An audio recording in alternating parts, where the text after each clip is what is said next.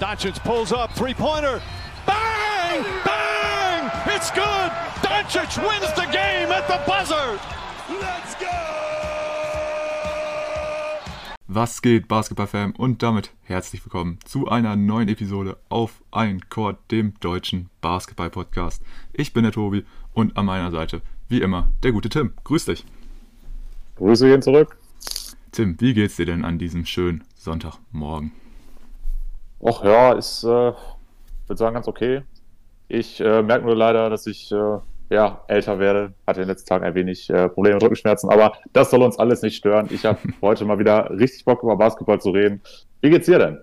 Mir geht's auch gut. Ähm, ja, das Alter, dass du davon eher eingeholt wirst als ich, das wundert mich nicht. Nein, Spaß. Ähm, aber ich war. An dieser Stelle soll gesagt sein, ich bin 23 Jahre alt. ja, sehr alt. Nee, ähm, ich war heute erstmal wieder schockiert, als ich heute Morgen gesehen habe. Wir haben einfach schon den 31. Januar. Also ist einfach schon wieder der erste Monat ähm, im Jahr 2021 rum. Also mir kommt das so vor, als würden wir dieses Jahr irgendwie Speedrun. ähm, also ich war komplett schockiert darüber, dass wir jetzt wirklich schon fast wieder den ersten Monat rum haben. Ich weiß nicht, äh, kam dir das jetzt bislang auch so schnell vor? Ja, durchaus. Also ich war auch ein bisschen überrascht. Das hast du jetzt ja auch vorhin erst äh, vor der Aufnahme gesagt, dass ja der Monat schon wieder vorbei ist. Ähm, ja, ich hoffe, dass das äh, Jahr so weitergeht und dass wir nicht wieder so ein gefühlt ewig langes Jahr haben wie das letzte. Ja, das stimmt. Besonders im Vergleich zum letzten Jahr geht es auf jeden Fall ja deutlich schneller. Aber gut, wahrscheinlich liegt es auch daran, dass man sich so ein bisschen an die Umstände mittlerweile gewöhnt hat. Und ja, es ist ja schon irgendwo Licht am Ende des Tunnels. Von daher, ja, würde ich sagen, wir gehen einfach in das Basketballjahr, beziehungsweise ja, doch in den ersten Monat des Basketballjahres 2021 rein, denn da ist auch einiges passiert. Und Tim, willst du den Zuhörern sagen, was wir heute alles so besprechen, was heute alles auf dem Plan steht? Ja, sehr gerne doch. Wir werden zunächst einmal über das aktuelle äh, Team der Stunde sprechen, nämlich die Utah Jazz. Anschließend gehen wir ein wenig auf unsere Season Preview ein. Wir wollen nochmal unsere Award Predictions so ein bisschen reflektieren. Und zu guter Letzt möchten wir auch über unsere bisherigen Ups und Downs noch ein wenig diskutieren. Genau, so sieht's aus. Und du hast es schon angesprochen, das Team der Stunde sind aktuell die Utah Jazz, stehen jetzt insgesamt 15 zu 4 und sind aktuell auf einer 11er Winning Streak. Gerade Back-to-Back gegen meine Mavs gewonnen. Da war ich natürlich nicht so happy drüber, aber ja, die Art und Weise, wie die Jazz das gemacht haben, ist auf jeden Fall schon ziemlich beeindruckend und sind jetzt tatsächlich auch der Leader im Westen. Und ich denke, ja, mit den Jazz haben wir natürlich vor der Season auch als safes Playoff-Team gerechnet, aber dass wir wirklich direkt so gut reinstarten, hätten wir, denke ich, beide nicht erwartet, oder Tim? Nee, auf gar keinen Fall. Ich habe auch noch mal ein bisschen in unsere Season Preview reingeschaut und ich hatte gesagt, dass Utah für mich auf jeden Fall ein sicheres Playoffs-Team ist. Allerdings hatte ich sie an der 6 gerankt, dass sie jetzt vor den Lakers, vor den Clippers und vor den Nuggets und allen anderen stehen, kam dann doch auf jeden Fall sehr überraschend für mich, zumal sie auch eben in der Offseason jetzt nicht sonderlich viel gemacht haben. Ich glaube, der einzige großartige Move war wirklich die Rückkollektion von Derek Favors, wenn ich mich jetzt nicht täusche. Das ist korrekt. Also, und der war da vorher auch schon ein paar Jahre da. Also wirklich die Eingewöhnung äh, wird ihm wahrscheinlich nicht schwer gefallen haben. Ja, und ich glaube, das ist auch tatsächlich äh, der Grund, warum dieses Team so gut funktioniert. Man hat einfach jetzt sehr viele Spieler, die seit einiger Zeit schon da sind und man merkt einfach wirklich diese Kontinuität. Da ist einfach ein funktionierendes Konstrukt. Man hat mit Quinn Snyder einen Coach, der jetzt seit einigen Jahren da ist. Äh, Rudi Gobert, der ja gut, mittlerweile wahrscheinlich nicht mehr der Franchise-Player ist. Das muss man mittlerweile tatsächlich eindeutig Donovan Mitchell geben. Der ist seit 2013 da, Donovan Mitchell seit 2017, aber auch äh, andere Rollenspieler wie äh, Royce O'Neill, Bojan Bogdanovic, Joe Ingles sind da schon einige Jahre. Ähm, Mike Conley kam jetzt erst vor der letzten Saison, wenn ich mich richtig erinnere. Ähm, davor ist man mit Ricky Rubio auf der Point Guard Position gestartet, aber an sich auch zwei relativ ähnliche Spielertypen. Der funktioniert da auch super in diesem Konstrukt. Und wenn man sich das mal anguckt, hat dieses Team einfach, äh, ich muss kurz nachzählen, 1, 2, 3, 4, 5, sechs Spieler, die im Schnitt zweistellig scoren. Man hat einen Donovan Mitchell, der wirklich sich ja, wahrscheinlich von den Stats her jetzt gar nicht mal so krass entwickelt hat, aber ich finde, man merkt einfach an seiner Ausstrahlung, dass er jetzt einfach ein viel besserer Leader geworden ist. Dazu Rudi Gobert, der, wie ich fand, in der letzten Saison ein bisschen abgebaut hatte, aber jetzt in dieser Saison wieder ähm, ein bisschen mehr aufs Gas gedrückt. Und ja, wie gesagt, also dieses Team funktioniert einfach ähm, super. Man hat zudem noch mit Jordan Clarkson und Joe Ingles zwei sehr, sehr starke Leute von der Bank. Und ja, das harmoniert einfach super. Und jetzt, was haben sie aktuell für einen Rekord? Ich glaube 15 zu 4 oder so. 15 zu 4, genau. Ja, wenn du überlegst, sie sind mit 4 zu 4 gestartet und haben dann elf Spiele am Stück gewonnen. Ja, es ist natürlich bockstark. Und Utah ist ja auch ein Team, die hatten vor, jetzt äh, muss ich kurz ein bisschen in der Gedächtniskiste graben, ich glaube, in der vorletzten Saison oder vor drei Jahren, hatten die schon mal eine ähnliche Streak und das ist wirklich auch komplett unterm äh, Radar gewesen. Und auch jetzt war mir gar nicht klar, dass das schon so lange anhält. Ja, auf jeden Fall. Also, das war auch irgendwie jetzt gar nicht mal so krass gehypt, jetzt erst dadurch, äh, dass nochmal so durch den Back-to-Back-Sieg gegen die Mavs, äh, weil sie dadurch halt dann quasi zweistellig geworden sind. Also nach dem ersten kam es dann schon so ein bisschen, ja, die ersten Appreciation Posts und so, von wegen, ja, die sind gerade auf einer 10er Winning Streak, jetzt halt sogar eine 11er. Und ähm, ich finde, du hast den wichtigsten Faktor tatsächlich schon angesprochen mit der Konstanz. Wie gesagt, ähm, es gab in der Offseason wenig Veränderungen und man merkt einfach, ähm, wie eingespielt die Truppe ist. Und was man natürlich auch noch ähm, hervorheben muss, weil das ist in der aktuellen Situation keine Selbstverständlichkeit. Die Utah Jazz sind aktuell von Covid-Ausfällen in dieser Saison fast komplett verschont geblieben. Also da hat man wirklich von den Startern beziehungsweise ja von den wichtigen Spielern hat so gut wie jeder Spieler bislang alle Spiele machen können. Mitchell hat jetzt sogar die beiden Spiele gegen die Mavs verpasst, aber soweit ich weiß, war, lag es nicht irgendwie an Covid, sondern wegen anderen Verletzungssorgen. Ähm, oder hat halt einfach gerade mal ausgesetzt. Aber ansonsten hatten Conley alle 19 Spiele gemacht, Bogdanovic, Gobert. Also das ist halt auch in der aktuellen Situation leider keine Selbstverständlichkeit, dass man auch alle seine ja, wichtigen Spieler dann verfügbar hat. Da werden wir definitiv auch noch im weiteren Verlauf des Podcasts drauf eingehen. Aber ja, ähm, die Utah Jazz liefern auf jeden Fall gerade richtig gut ab, machen auch viel Spaß, ihnen zuzusehen. Und was natürlich immer noch so ein bisschen ja, cool noch dazu ist, ist halt, dass so ein Donovan Mitchell und ein Rudy Gobert wirklich auch den Kritikern, die sie nach wie vor auch noch haben, insbesondere Jack O'Neill einfach zeigen, dass sie es besser können, weil auf die beiden hat er sich ja jetzt so ein bisschen eingeschossen. Also bei dem Rudy Gobert geht das Ganze ja schon ein bisschen länger. Ähm, jetzt, nachdem er dann seine Max-Extension unterschrieben hat, äh, hat sich Shaq ja auch äh, sehr häufig auf ihn eingeschossen, beziehungsweise eigentlich nutzt er so gut wie jede Möglichkeit, um gegen ihn zu schießen. Und dieses Interview mit Donovan Mitchell, ich denke, das hast du ja auch gesehen. Ähm, mhm. Also, es, auch wenn es eine gute Absicht von Shaq war, die Wortwahl, die er da getroffen hat, war absoluter Bullshit. Und ähm, da allein schon muss ich auch definitiv Props an die beiden geben, wie souverän sie das jeweils ähm, ja, lösen. Also ein Gobert antwortet ja auch nicht wirklich drauf oder sagt einfach so, ja, ich sag da nichts zu, ich zeige meine Leistung auf dem Platz und gut ist. Und ein Donovan Mitchell hat das in dem Interview in so einer wirklich strangen Situation auch gut gelöst. Also sehr souverän die beiden und ja, einfach sympathisch. Also wirklich, das machen sie sehr gut und ja, die Jazz zeigen es gerade den Kritikern und ich bin mal gespannt, wie lange dieser Run noch weitergeht. Ja, bin ich auch auf jeden Fall gespannt. Gut, ich persönlich bin aktuell aber noch sehr weit davon entfernt zu sagen, dass äh, mir Rudi Gobert sympathisch ist nach dem Interview aus dem letzten März, was dann letztendlich auch der Hauptausschlag dafür war, dass die Season unterbrochen wurde.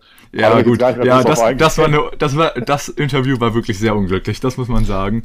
Aber ja, ich, ich, ich habe es jetzt auch ein bisschen mehr auf die Shaquille O'Neal-Situation bezogen, weil Shaq, beziehungsweise ja auch allgemein viele NBA-Legenden, wie die im Moment gegen aktuelle Spieler shooten, ist es einfach ein bisschen überflüssig und das feiere ich halt nicht. Von daher, ja, finde ich es gut, ja, wie die Spieler dann halt damit umgehen. Du musst dich jetzt ja gar nicht rechtfertigen. Aber wo du das du gerade angesprochen hast, da finde ich, muss man auch mal drauf eingehen.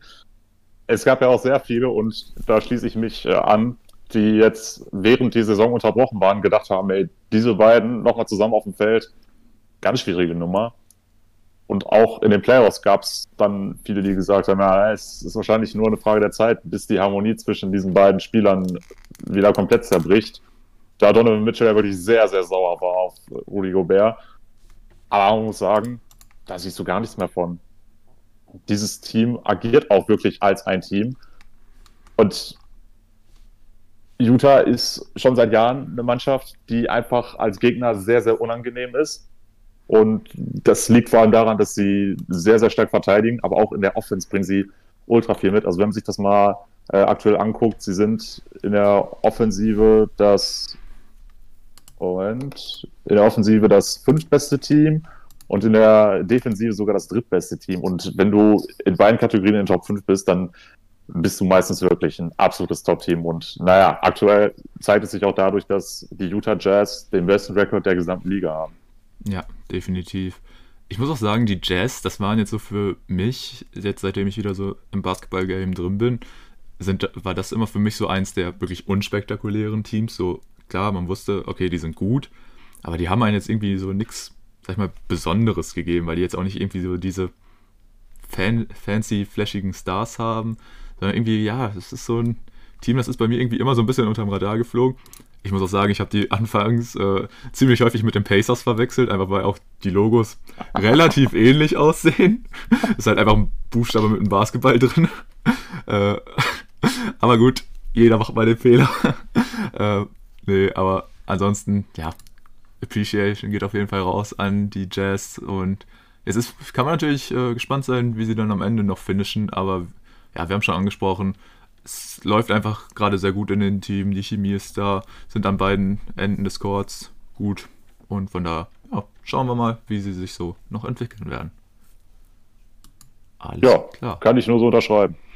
Gut, dann gehen wir zu unserer nächsten Kategorie rüber. Und vielleicht erinnert ihr euch daran, wir haben ja vor der Saison unsere große Preview zu allen 30 Mannschaften gebracht und haben dazu am Ende uns noch sechs Kategorien rausgesucht, wo wir dann jeweils noch ja, unsere Prediction, unseren Pick für den Award rausgehauen haben. Und diese Season Rewards waren unter anderem natürlich der Liga MVP, der Rookie des Jahres, der Six Man of the Year, der Defensive Player of the Year, der Most Improved Player und der Coach of the Year. Und da wollen wir jetzt so ein bisschen über unsere Picks reden, wie die sich in dieser Zeit geschlagen haben. Und ja, da würde ich dich fragen, Tim, willst du direkt mal mit dem MVP starten? Ja, ich starte doch natürlich sehr gerne mit dem wichtigsten Award in der ganzen Nummer. Also, mein Pick war der gute Kevin Durant. Er kam von seiner Verletzung zurück, hat ein komplettes Jahr ausgesetzt, ist nun wieder zurück und man muss sagen, er liefert bisher wirklich sehr, sehr, sehr gut ab.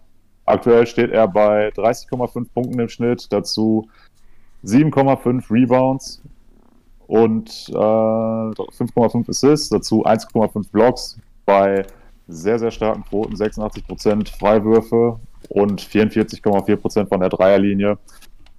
Dazu äh, sind die Brooklyn Nets aktuell das zweitbeste Team im Osten, was ja auch immer wichtig ist. Äh, wir kennen ja wahrscheinlich alle diese Statistik, dass in den letzten keine Ahnung, 30 Jahren meistens ein Spieler von einem Number One oder Number Two Seed MVP geworden ist. Von daher spricht das auch für ihn und dazu natürlich dieser Case, dass er von der Verletzung zurückkommt und vielleicht sogar besser ist als jemals zuvor. Finde ich natürlich jetzt immer noch ein bisschen sehr weit hergeholt, aber man merkt ihm die Verletzung nicht mehr an. Er bringt sein Game. Was jetzt vielleicht so ein bisschen die, die Erwartung dann doch dämpft, ist, dass er jetzt einfach zwei Superstars neben sich hat. Ähm, er ist ja auch 2017 nicht MVP geworden bei den Warriors, da er auch Steph Curry neben sich hatte und dazu noch Clay Thompson und Draymond Green.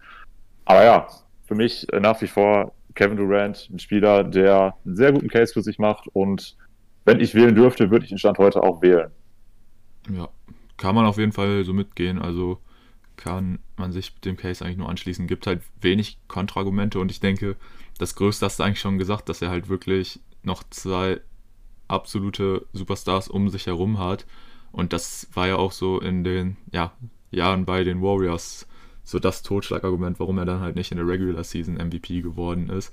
Und das ist aber tatsächlich auch dann wirklich fast das einzige Gegenargument, weil bei in allen anderen Kategorien sieht es wirklich ziemlich gut im Moment aus. Du hast es schon angesprochen, er kommt von der Verletzung zurück und man merkt gefühlt wirklich gar nichts.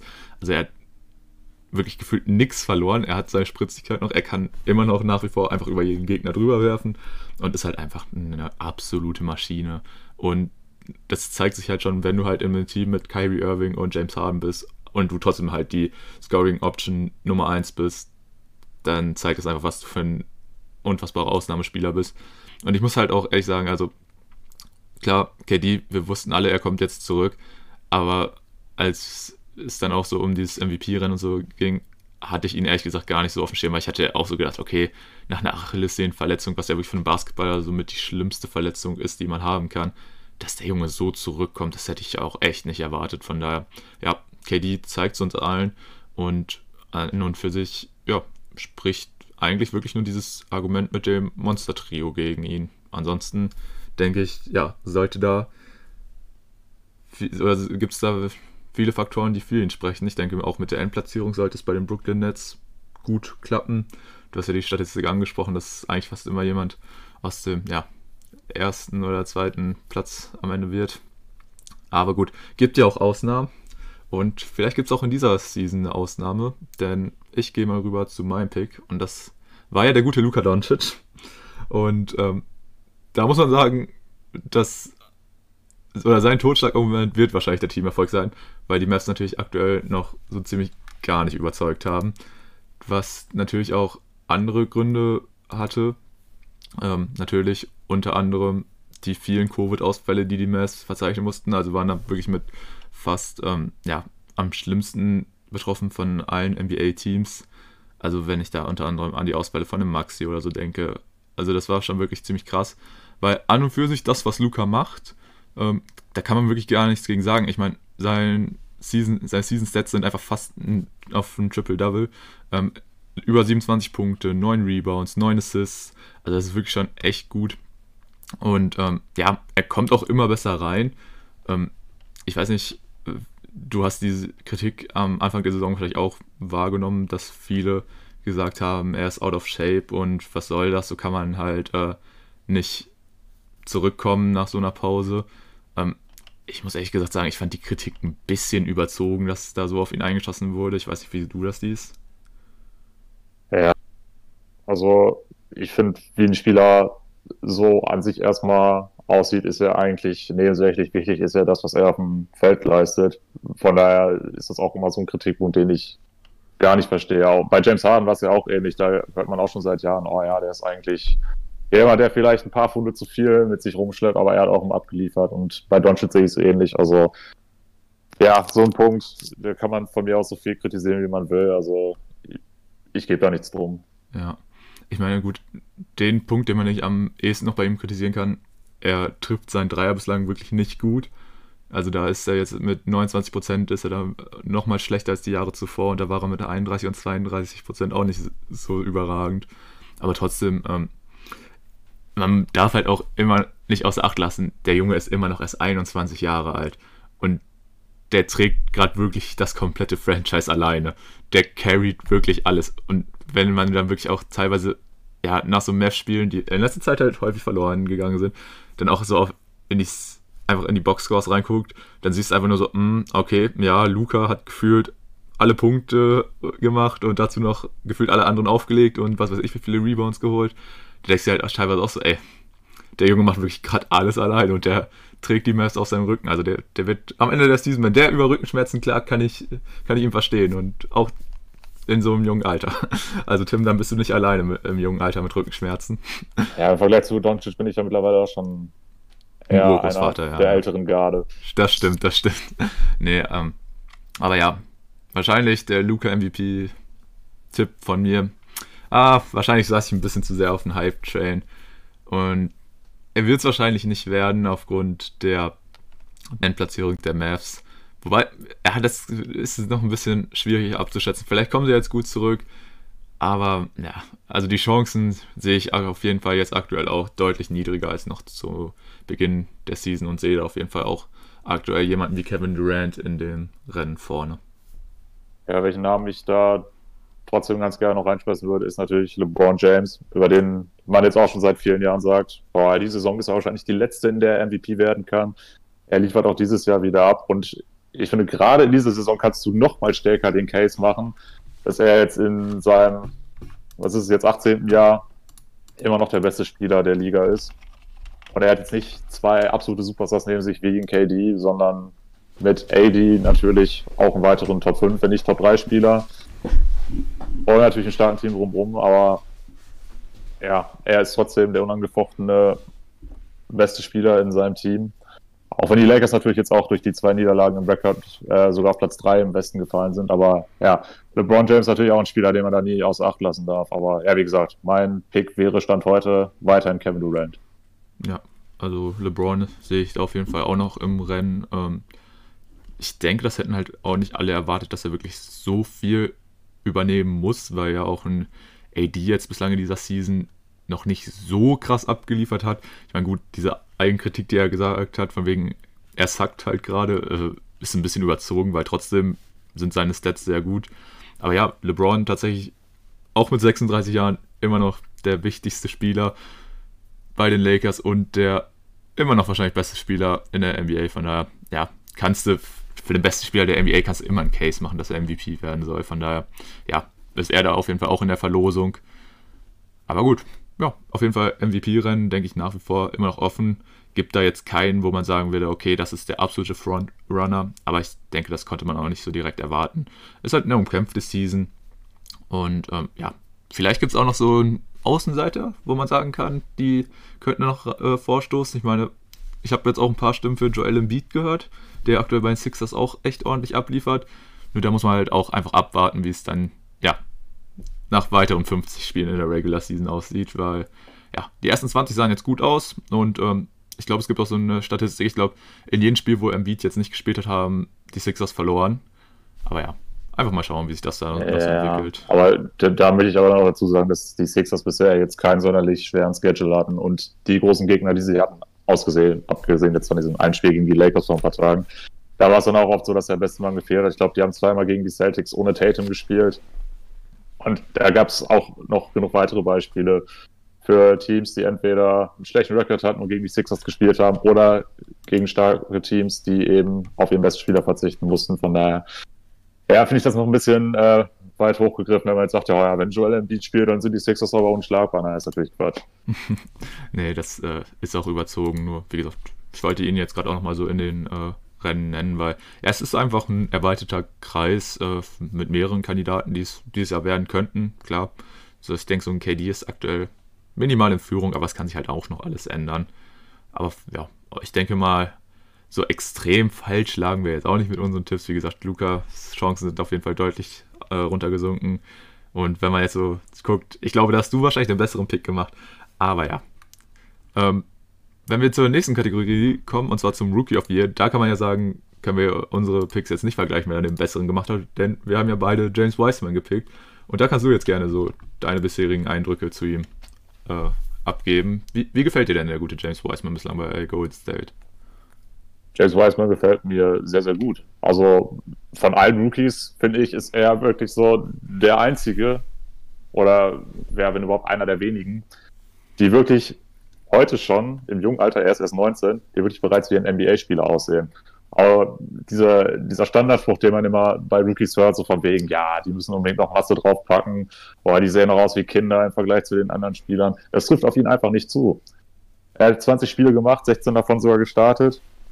Ist die Rotation natürlich jetzt ein bisschen angepasst worden. Er kommt jetzt aktuell eher von der Bank. Aber wie auch immer, er spielt 21 Minuten, liefert 12,2 Punkte, dazu 6,1 Rebounds und 1,3 Blocks. Und er gefällt mir einfach richtig gut. Also, wir haben ja schon am Anfang der Saison gesagt, dass wir einen sehr, sehr guten Fit sehen mit James Wiseman bei den Golden State Warriors. Und da bleibe ich auch bei, auch wenn er mittlerweile eher als Backup eingesetzt wird. Wenn er aufs Feld kommt, er liefert ab. Er ist auch an beiden Enden des Feldes gefährlich. Er kann äh, unterm Korb stark abschließen, er kann unterm Korb super stark verteidigen. Und ja, ich bleibe dabei, für mich James Wiseman wirklich der zum einen beste aktuell, aber auch vom Potenzial her der stärkste Spieler im diesjährigen Draft. Ja, und da schließe ich mich natürlich an.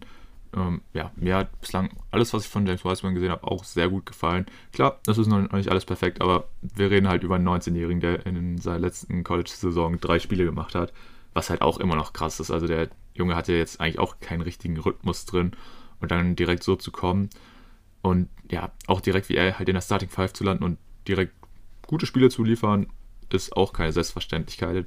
Ich finde, der, nachdem Draymond zurückgekommen ist, hat man auch nochmal gesehen, wie sich sein Spiel verbessert hat.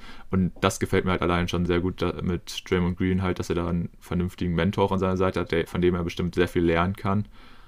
Und ja, ich finde jetzt auch dieses, dass er jetzt aus der Starting Five rausrotiert ist und jetzt ein Carbon Looney für ihn startet, finde ich jetzt auch jetzt gar nicht mal so schlimm. Ich meine, er kommt immer noch auf seine Minuten und ich finde, das ist wahrscheinlich vielleicht auch für so einen Rookie ganz gut, wenn er mal so ein bisschen, ja, aus dem, ja, aus dem Rampenlicht ein bisschen verschwindet und vielleicht ein bisschen als Bankspieler ja, ein bisschen ruhiger werden kann. Bei wem man das ja zum Beispiel auch sagen kann, ist ein Lamello Ball, den man ja, denke ich, auch auf jeden Fall in der Rookie of the Year Diskussion äh, immer noch mit einbeziehen sollte. Weil ich finde, er macht zum Beispiel jetzt gerade von seiner Rolle äh, von der Bank sehr gut. Ähm, hat da teilweise absolut kranke Spiele drin. Äh, ich glaube, zum Beispiel gegen die Pelicans hat er ja fast einen Triple-Double erreicht, im Spiel danach auf jeden Fall. Und jetzt, gestern hat er auch wieder 27 Punkte gedroppt. Dann hat er halt gut, dann hat er vielleicht im, Über, im nächsten und übernächsten Spiel hat er dann nur 6 und 3 Assists und 5 Turnover oder so. Aber ähm, bei Lamello Ball sieht man auf jeden Fall auch sehr häufig jetzt schon, oder häufiger in dieser Saison schon mal, dass da auf jeden Fall sehr viel Potenzial nach oben da ist. Und wenn der Junge Konstanz reinbekommt, ist er auf jeden Fall auch ein Kandidat, den man ähm, in der Diskussion nennen kann. Aber ja, gut, ähm, ich denke, James Wiseman und LaMelo Ball sind auf jeden Fall auch so mit die Hauptleute, die man in der Diskussion um den Rookie of the Year nennen kann. Man kann natürlich noch auch so jemanden wie Tyrese Halliburton nennen, der bei den Kings aktuell einen guten Job macht, da auch relativ viele Minuten bekommt. Und ansonsten, ja, allgemein finde ich die Rookie dafür, dass äh, die Class in diesem Jahr ziemlich kritisiert worden ist oder gesagt wurde, ja, es ist jetzt nicht die stärkste Klasse, ist es, finde ich, vollkommen in Ordnung. Also da hat man wirklich allein mit Wiseman und Ball ziemlich interessante Jungs dabei. Und Anthony Edwards macht ja tatsächlich auch bei den Wolves ganz guten Eindruck, auch wenn er jetzt nicht so im Fokus steht wie die beiden. Aber ja, im Großen und Ganzen finde ich, kann man dieser Draftklasse auf jeden Fall ihre Qualität jetzt nicht absprechen und ja, auf jeden Fall ein bisschen underrated auch in meinen Augen. Ja, da ist jetzt wahrscheinlich auch nicht unbedingt so dieses Once in a Decade Talent dabei, wie es jetzt vielleicht ein Doncic war oder ein Anthony Davis, um jetzt mal auf die letzten Drafts so ein bisschen einzugehen.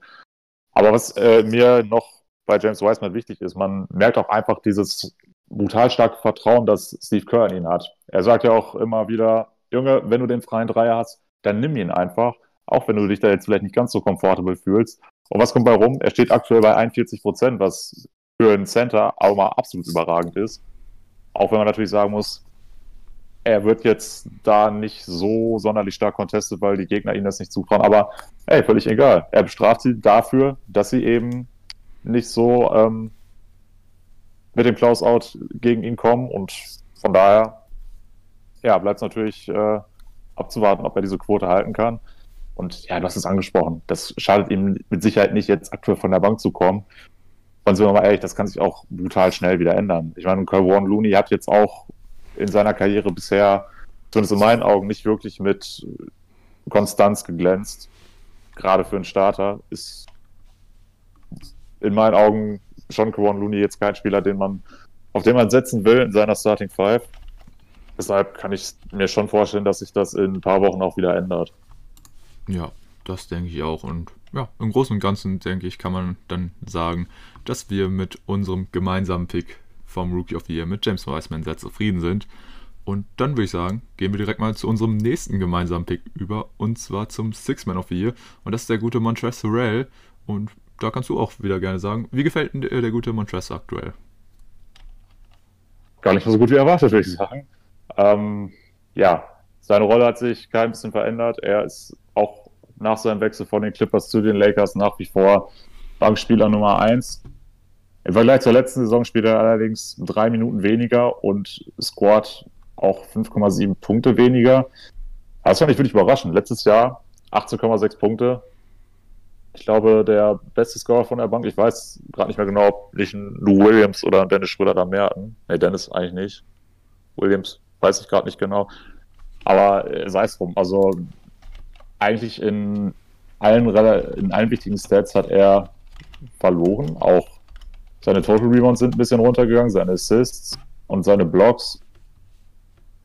Woran das jetzt genau liegt, weiß ich nicht. Vor allem gerade nach den ersten Spielen, als man bei den Lakers eigentlich so ein bisschen gedacht hat, okay, Marc Gasol ist zwar derjenige, der startet, aber ein Trace ist dann wahrscheinlich der, der deutlich mehr Minuten abreißt. Dennoch muss ich sagen, kam da in meinen Augen bisher gar nicht mal so viel und aktuell würde ich Montrezl Well auch den Six-Man of the Year Award nicht geben wollen. Wie sieht es bei dir aus?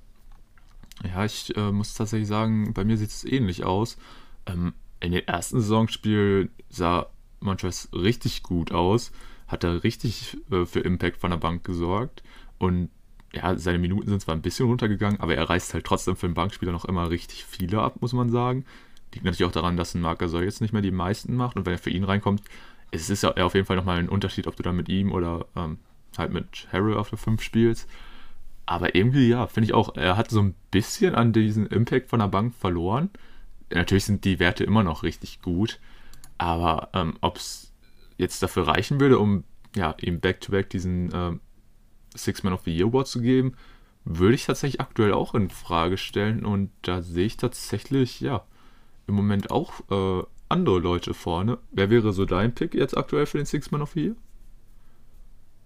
Oh, Finde ich ganz, ganz schwierig. Also so einen absoluten Frontrunner sehe ich aktuell gar nicht.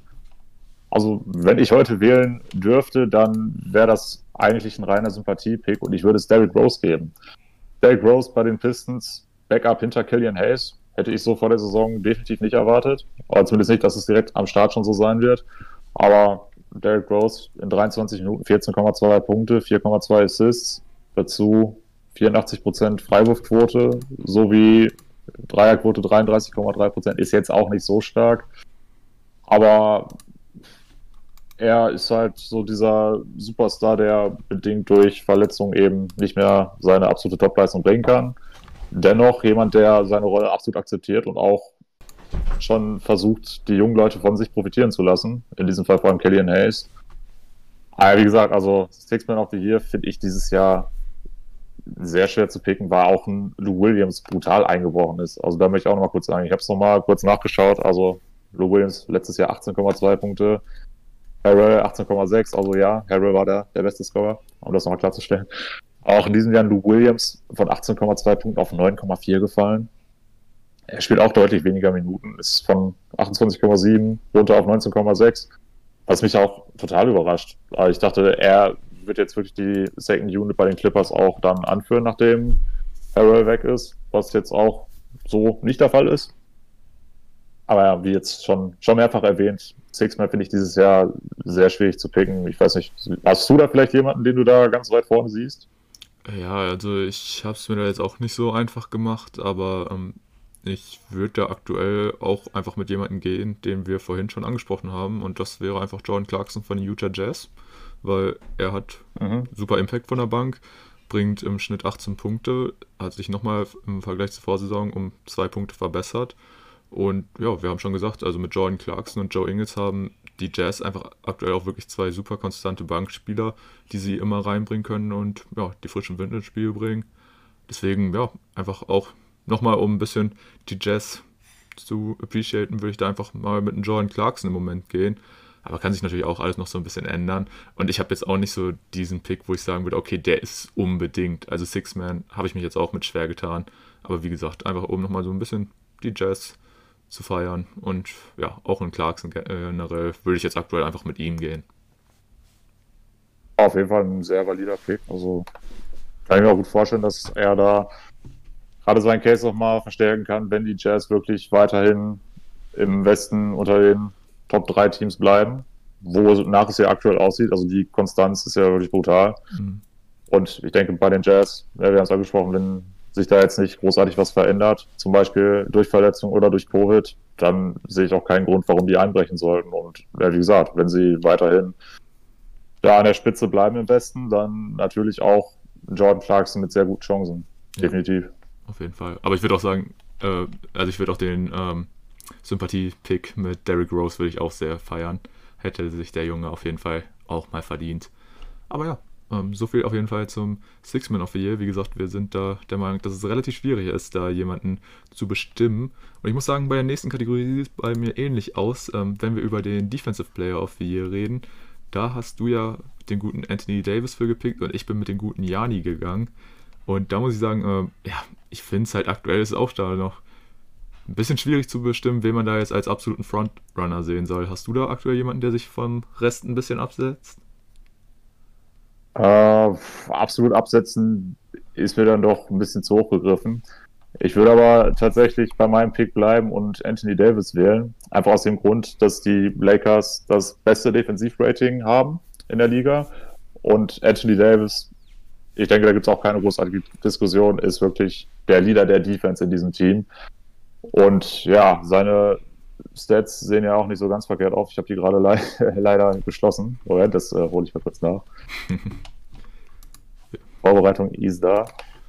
Alles gut. Äh, ist auch sehr valid und ich kann dir sagen, äh, ja, diese Treue beim Pick, bei der bleibe ich, weil mir gefällt das, was ein Jani bei den Bucks macht, auf jeden Fall im Moment gerade auch ziemlich gut. Von daher will ich da auch einfach im Moment bleiben. Und ja, du hast schon angesprochen, AD, so ziemlich der Anführer der Defensive bei den Lakers. Bei einem Jani kann man es, denke ich, bei den Bucks auch ziemlich sagen, wobei man allgemein sagen muss, die defensive Qualität, die die Bucks unter anderem auch mit einem Holiday jetzt dazu bekommen haben, ist wirklich insane. Und deswegen ähm, machen wir beide, denke ich, nichts damit verkehrt, wenn wir bei den Stats, äh, bei unseren Picks jeweils bleiben. Stats sehen ja auch bei beiden sehr solide aus. Und ich wüsste jetzt tatsächlich auch nicht, wenn ich unbedingt beim Defensive Player noch irgendwie groß mit reinwerfen soll.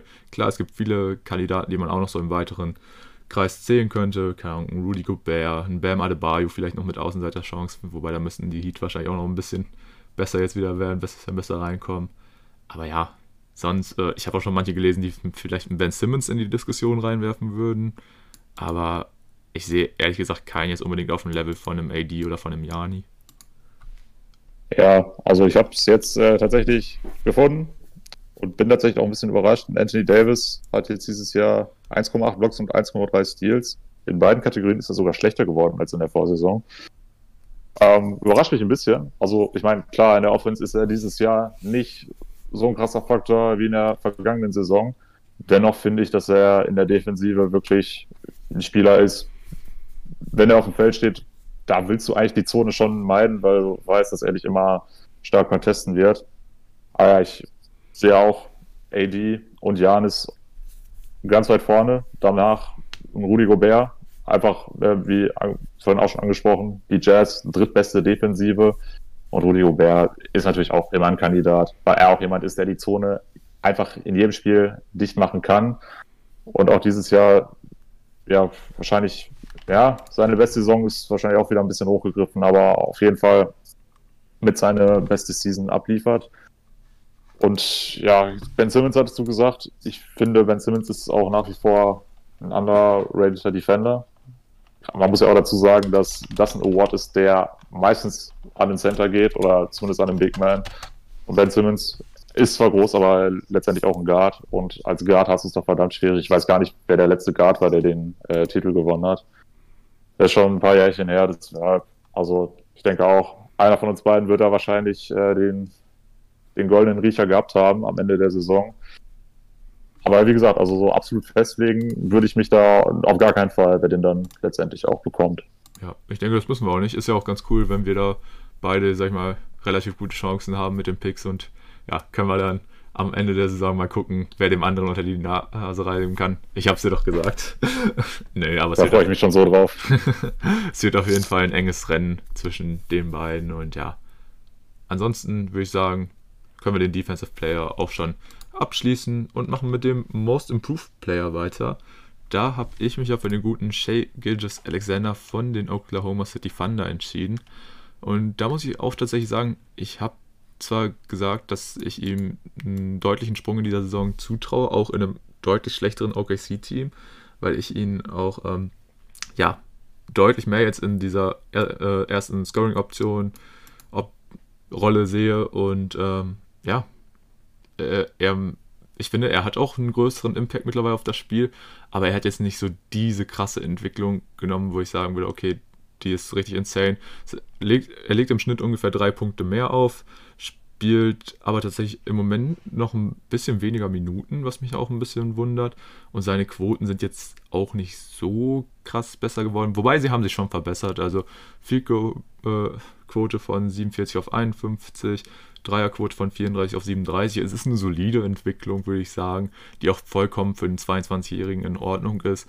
Aber ob es dann am Ende zum Most Improved Player reicht, da bin ich mir aktuell ehrlich gesagt ein bisschen unsicher. Und ähm, tatsächlich weiß ich gerade gar nicht mehr, wenn du bei Most Improved genommen hast. Äh, ich hatte Jamal Murray und da ist es ähnlich. Also da ist schon eine gewisse Entwicklung da, aber auch keine, die reichen würde. Bei ihm ist es so, punktetechnisch von 18,5 auf 19,1. Ja, sind 0,6 Punkte schön, aber halt auch nicht so viel, was du da eigentlich erwarten würdest für einen Spieler, der eben diesen Award gewinnen soll. Bei den Assists ist er sogar schlechter geworden, von 4,8 auf 4,4. Äh, seine 4% ist gleich geblieben. Bei den Dreiern ist er von 34,6 auf 35,2, also auch kein Quantensprung. Was man bei ihm natürlich sagen muss, ist, dass er nur sehr, sehr schwer in die Saison gekommen ist und wir am Anfang der Saison alle gedacht haben, Mensch, was ist mit dem Jungen denn jetzt passiert? Das ist ja ein ganz anderer Spieler. Aber ja, hat er sich dann reingebissen und sich auch gesteigert. Aber ich finde, das ist ein Award. Ich glaube, der wird sogar ziemlich eindeutig. Zumindest ist er das für mich Stand heute. Aktuell würde ich ihn ganz klar an den guten Jeremy Grant geben, der letzte Saison noch bei den Nuggets so der sechste, siebte Mann war ungefähr und jetzt dieses Jahr in Detroit einfach die erste Option ist. Ist auch eine Entwicklung, die man nur ganz, ganz selten sieht. Sein Vertrag ist ausgelaufen. Man konnte davon ausgehen, dass er wahrscheinlich sein Glück woanders sucht, weil natürlich viele wussten, wie stark er auch in den Playoffs gespielt hat. Und für ihn war natürlich klar, er kann einen sehr lukrativen Vertrag aushandeln dieses Jahr. So was passiert, er geht zu den Detroit Pistons, ist Scoring Option Number One und hat seinen Punkteschnitt einfach mal fast verdoppelt von 12 Punkte auf 23,6. Das ist ridiculous. Er spielt auch die meisten Minuten dort. 35,7 an der Zahl. Hat sich auch in den äh, Wurfquoten verbessert. Zum Beispiel Freiwürfe von 75 auch auf sehr, sehr starke 86,6. Von der Dreierlinie von 38,9 auf 40,2 hat sich jetzt nicht so viel getan.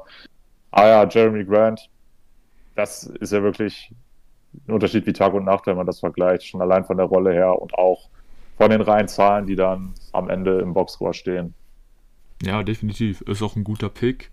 Ähm, Habe ich jetzt auch schon m, mm, auf manchen Seiten gesehen oder von ein paar Leuten gehört, dass die ihn da ähm, auf jeden Fall, ja, auch im erweiterten Kandidatenkreis sehen, beziehungsweise auch im engeren. Äh, den absoluten Top-Favoriten-Pick würde ich ihm, glaube ich, nicht geben. Da habe ich aktuell jemand anderen äh, auf dem Schirm, beziehungsweise, ja, sind da auch aktuell die Quoten sehr hoch. Äh, aber nochmal, um auf Grant einzugehen. Ich glaube, was ihn vielleicht so ein bisschen das Genick brechen wird, dass, man bei ihnen halt sagen wird, okay, ja, die Entwicklung ist krass, aber du bist halt von einem, ja, safen Playoff-Teilnehmer, vielleicht sogar Contender mit Außenseiterchancen in Form von den Nuggets, bist du halt zu den Pistons gegangen und ja, gut, dann legst du halt krasse Stats bei den Pistons auf, aber was bringt es dir, sag ich mal, am Ende, ne? Das könnte vielleicht so ein Faktor sein, wo man sagen wird, okay, ja, er hat sich entwickelt, aber ist ja auch irgendwo klar, dass du bei einem Team wie den Pistons eine wichtigere Rolle als jetzt bei den Nuggets einnimmst. Deshalb könnte das vielleicht so ein Faktor sein, ähm, bei, dem es, äh, bei dem es für Jeremy Grant schwierig wird. Ähm, wen jetzt tatsächlich auch aktuell so ein bisschen die äh, Quoten vorne sehen, bei äh, der als ja aktuell äh, größter Anwärter für diesen ähm, Spot gesehen wird, ist der gute Christian Wood von den Houston Rockets, der sich auch deutlich entwickelt hat. Ich habe jetzt hier gerade die Zahlen vor mir. Ähm, hat spielt im Vergleich zur Vorsaison, als er noch bei den Pistons war, ähm, 12 Minuten mehr. Ähm, seine Rebound-Quote hat sich von 6 auch auf 10 verbessert und er liefert jetzt auch im Moment 23 Punkte ab, letzte Saison 13. Also auf jeden Fall auch nochmal einen guten Sprung gemacht und generell gefällt mir der Fit von Wood bei den Rockets ziemlich gut. Die Rockets haben jetzt auch so ein bisschen die Spiele angepasst und allgemein, ja, Rockets kann man auf jeden Fall nochmal lobend erwähnen. Jetzt dadurch, dass diese ganze James Harden-Problematik gelöst ist, gefallen mir die neuen Houston Rockets jetzt mit unter anderem John Wall, Victor Oladipo oder auch Christian Wood sehr gut. Christian Wood auch äh, ein guter Partner im Pick and Roll für einen John Wall. Das gefällt mir bislang sehr gut. Und das, was ich jetzt von den neuen Rockets gesehen habe, fand ich ziemlich cool. Deswegen würde ich da bei einem Christian Wood, äh, würde ich auf jeden Fall mitgehen. Den könnte man auch diesen Award geben. Wie siehst du das? Ja, Christian Wood wäre, wäre, wäre ja, ist klar. wäre jetzt auch tatsächlich mein, mein zweiter Pick gewesen. Da war mir jetzt gar nicht äh, bewusst, dass er doch bei den Pistons sogar nur sechs Rebounds im Schnitt hatte. Ich dachte, der hätte sich gar nicht so viel getan. Aber gut, jetzt, wo du es nochmal vorgelesen hast, ist es natürlich auch stark, wenn du von, von 13 Punkten dich dann auf, ich glaube 23 waren es, ne? Mhm. Dich dann da auch steigerst. Ja, Christian Wood für mich sogar bisher der beste Spieler bei den Rockets noch vor John Wall. Also, ich weiß gar nicht, was John Wall im Schnitt scored, wahrscheinlich auch ähnlich rum. Ja, ich glaube vielleicht sogar also, ein bisschen weniger, ich glaube so um die 20 oder so. Ja, gut, im Zweifel wird Christian Wood natürlich trotzdem die zweite Option sein. Aber auf keinen Fall die erste, wenn du John Wall oh, sind, sind tatsächlich aktuell nur 17. Sind nur 17? Ja. Ach, krass. Gut dafür, ja. fast 6 Assists, äh, ja, also Passt ja, aber Christian auch einfach Wood, gut zwischen den beiden, finde ich. Ja, ja, das stimmt. Christian Wood aber auch immer so ein Spieler gewesen. Ich glaube, der hatte auch relativ oft Verletzungsprobleme. Aber dem weißt du dann wahrscheinlich auch nicht so ganz, ob er wirklich so diese Form halten kann. Aber wenn er es schafft, dann kann es natürlich ein sehr enges Rennen werden zwischen Jeremy Grant und Christian Wood um diesen Award. Ja, definitiv. Du hast auch angesprochen, äh, Verletzungssorgen gab es bei ihm immer. Ist ja allgemein so ein bisschen so das Theme der neuen Rockets, wenn du da auch unter anderem John Wall und Victor Oladipo hast, die ja auch in den letzten Jahren immer wieder von schweren Verletzungen geprägt waren. Aber witziger Fakt auf jeden Fall nochmal. Ähm, Christian Wood hat in dieser Saison in 14 Spielen hat er absolviert, ist in allen gestartet und in genauso vielen Spielen ist er bislang in seiner NBA-Karriere gestartet. Also in den fünf Saisons davor ist er auch jeweils in 14 Spielen gestartet. Also da kann man auf jeden Fall auch ähm, sagen, hat er eine gute Entwicklung hingelegt, der gute Christian. Nee, ja, das will ich unterschreiben.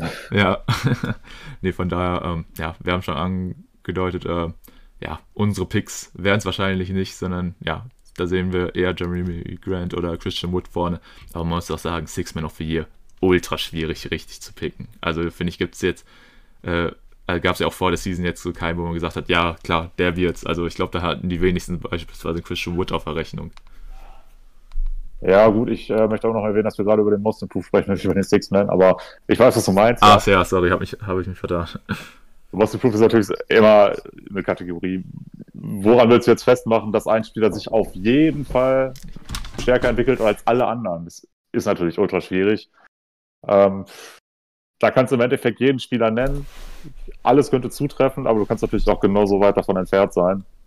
Von daher, ja, können wir meines Erachtens nach weitermachen mit dem Coach of the Year. Möchtest du da den Vortritt haben? Ja, sehr gerne. Und ich finde, damit kommen wir direkt wieder zu einer ja, der nächsten schwierigen Kategorien zum Picken, weil ja auch Coach of the Year, muss man ja tatsächlich sagen, ist jetzt auch nicht unbedingt der Award, wo man immer sagt, okay, der wirklich beste Trainer bekommt hin. Zum Teil ist ja auch wirklich so, ja, so ein bisschen, man kriegt den Re Re äh, Reward auch ein bisschen, um nochmal ja, für seine Legacy, so, okay, du hast die letzten Jahre nicht bekommen, obwohl du gute Arbeit gemacht hast und dann kriegst du ihn halt jetzt und beispielsweise nicht einen Frank Vogel mit den Lakers, auch wenn er Champion wird oder wahrscheinlich wird, einfach weil, ja, wenn du LeBron James und so im Team hast, dann ich, kann man das ja auch von dir erwarten. Nee, ähm, allein deswegen hatte ich ja auch so ein bisschen, ja, als ähm, ja, Pick für seine Legacy, weil er den Award jetzt auch noch nie gewonnen hat, hatte ich den guten Eric Spoelstra von den Miami Heat.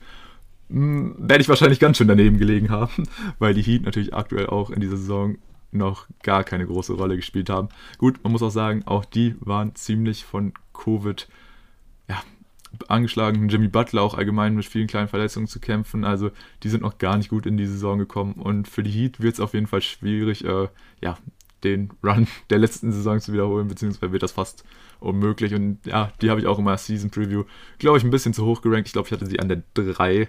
Sehe ich mittlerweile auch in diesen umkämpften Osten mittlerweile nicht mehr so hoch. Von daher wird ein Eric Spoelstra wahrscheinlich nicht Coach of the Year. Und ich weiß gar nicht, dein Pick war? Mein Pick war Mike Malone. Ah ja, klar. Auch, ja, das war ja der, der Sympathie-Pick auch meine Argumentation war damals ja auch, dass er eben jetzt seit Jahren bei den Nuggets konstant einen sehr, sehr guten Job macht und da was richtig Gutes aufgebaut hat. Aber aktuell für mich ist er da auch nicht der Frontrunner. Ebenso wenig wie den von dir schon angesprochenen Frank Vogel. Alex Broadspa sehe ich jetzt auch nicht unbedingt, äh, stand heute in der Diskussion. Wer wäre denn für dich aktuell der Coach, den du diesen Award am ehesten geben würdest? Boah, das ist so schwierig, ne? Also ich bin ganz ehrlich, ich, ich, ich wüsste es tatsächlich im Moment nicht. Also du hast halt auch beispielsweise einen Budenholzer und so, bei dem du sagen kannst, ja, der macht halt seit Jahren gute Arbeit, aber hat halt auch einen Janus dabei. Boah. Aber kurze Frage, wer hat denn eigentlich letztes Jahr gewonnen? War das Budenholzer? Bin ich mir gerade gar nicht sicher. Boah, ich glaube auch nicht, warte mal. Äh, ja, ich äh, bemühe mal die Suchmaschine meines Vertrauens. Ähm, Nick Nurse tatsächlich. Okay, hatte ich auch nicht mehr auf dem Schirm. Letztes Jahr? Äh, ja, has been named the 2019-2020 Coach of the Year. Nick, ne? Okay. Ja. Nee, den, den hätte ich da jetzt gar nicht auf dem Schirm gehabt. Nee, ich dachte, ach, man muss auch einfach sagen, es ist schwierig zu predikten. Also ich, ich, ja. wüsste, ich wüsste es halt jetzt auch nicht, wen ich nehmen soll. Also, um da auf deine Frage zu antworten. Ich weiß nicht, hast du da irgendwen? Ja, ich würde für, für zwei Teams aktuell, oder für zwei Teams, ja, für zwei Coaches aktuell einen Case machen können. Das ist zum einen Steve Nash, der ja ein Rookie-Coach ist, so gesehen, in einer sehr schwierigen Situation eigentlich reingekommen ist bei den Brooklyn Nets. Natürlich mit vielen Spielern, die man auch gerne mal Diva nennen kann. Und allgemein war es natürlich eine sehr schwierige Herausforderung für ihn, da irgendwo die Chemie gerade zu halten. Aber aktuell natürlich die Nets an der 2. Da kannst du natürlich auch damit argumentieren, ja gut, er hat aber auch drei Superstars, dass sie einen guten Rekord haben. Ist irgendwo klar. Deswegen gibt es da noch einen anderen Mann, den ich dann doch ein bisschen weiter vorne sehe, und das ist Quinn Snyder von den Utah Jazz. Wir haben sie ja vorhin schon angesprochen und auch in den Himmel gelobt. Der Mann steht einfach für Kontinuität, ist ja auch schon seit sehr, sehr vielen Jahren jetzt da und hat diesen Award zumindest nach meinem Wissen auch noch nie gewonnen. Deswegen kann man da, denke ich, schon sagen, dass er schon so ein bisschen mittlerweile an der Reihe ist. Und ja, deswegen würde ich sagen, aktuell in der Ladder Quinn Snyder on top. Ja, kann man auf jeden Fall machen. Das ist ein sehr valider Pick. du kannst aber auch noch einen Doc Rivers oder so reinwerfen mit den Sixers, der auch einen sehr guten Job mit denen im Moment macht. Von daher, ja, Coach of the Year. Ganz ehrlich, äh, wenn wir nochmal zur neuen Saison so Season-Tipps machen, die Kategorie können wir auch gerne weglassen. Ja, im Endeffekt kannst du den auch JB Bickerstaff von den Cavaliers geben, weil die auf einmal auch im Playoff drin sind, was überhaupt keiner erwartet hat. Äh, genauso auch wie Tom Thibodeau, der mit den Knicks auch aktuell sogar auf dem Play-in-Platz ist, was ich ja für absolut absurd halte, nach wie vor. Ja, aber im Endeffekt ist es ein Award, den kannst du genauso gut, wie du, wie du LeBron jedes Jahr den MVP geben kannst, kannst du auch jedes Jahr Greg Popovich oder Brad Stevens den Coach of the Year geben. Also ja, da ist einfach alles möglich und ich denke, da muss man jetzt auch gar nicht so viel tiefer noch drauf eingehen oder möchtest du da noch was nee, loswerden? Nee, also wir können die Kategorie gerne abschließen und zu unserem letzten Punkt ähm, kommen. Und zwar haben wir uns gedacht. Den Executive of the Year. Nein. Danke. Äh, nee, wir, wir wechseln nochmal die Kategorie und wir haben ja schon anfangs gesagt, wir wollen ein bisschen über unsere bisherigen Überraschungen und Enttäuschungen in dieser noch sehr jungen Saison reden. Und ja, wir wissen, die Sample Size ist dafür jetzt ziemlich klein, aber trotzdem äh, kann man nach den ersten paar Wochen schon mal sagen, was hat uns überrascht und was hat uns eher enttäuscht. Und ja, da wir das jetzt auch nicht ganz so ausführlich machen wollen, äh, haben wir uns einfach gesagt, okay, wir nennen jeweils ein Überraschungsteam und einen Überraschungsspieler und jeweils ein Team und ein Spieler, der uns enttäuscht hat. Also jeder jeweils mit vier Picks. Und da würde ich einfach dir den Vortritt lassen, Tim. Sag doch mal erstmal, welches Team hat dich denn in dieser Saison überrascht? Weil wir wollen natürlich, wie damals, wenn man ein Referat bewertet hat, man startet erstmal mit was Positivem. Ja, die größte Überraschung bei den Teams für mich, ich habe sie sogar gerade schon angesprochen, es sind die Cleveland Cavaliers. Ich hatte sie in unserer Preview im Osten auf die 14 gesetzt, weil ich gesagt habe, so, du hast einen relativ jungen Kern, aber auch keinen, der da jetzt wirklich, ja, so das Potenzial zeigt, wirklich absolut abzureißen dieses Jahr. Dazu auch personelle Aufstellung, die ich ein bisschen schwierig fand, gerade mit sehr vielen Big Men. Und ja, da habe ich einfach gedacht, da wird nicht sonderlich viel rumkommen, man wird wieder tanken und nächstes Jahr im Draft auch mal wieder ganz vorne angreifen wollen. Aber aktuell siebter Platz, neun Siege, zehn Niederlagen.